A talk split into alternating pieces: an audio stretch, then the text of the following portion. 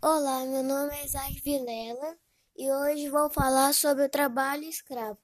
O trabalho escravo é um crime segundo o Código Penal e pode ser considerado a partir de qualquer um dos seguintes elementos: trabalho forçado, jornada cansativa e condições ruins, como objetivo de acabar com o trabalho escravo.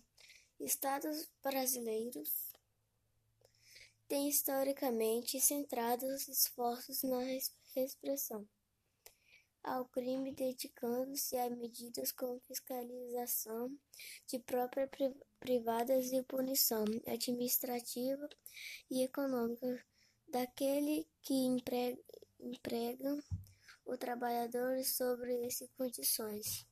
Algumas palavras que os escravos usavam: cuca, o dinheiro, baladeira rede de dormir, fechar, matar alguém. Esse foi meu trabalho. Muito obrigado.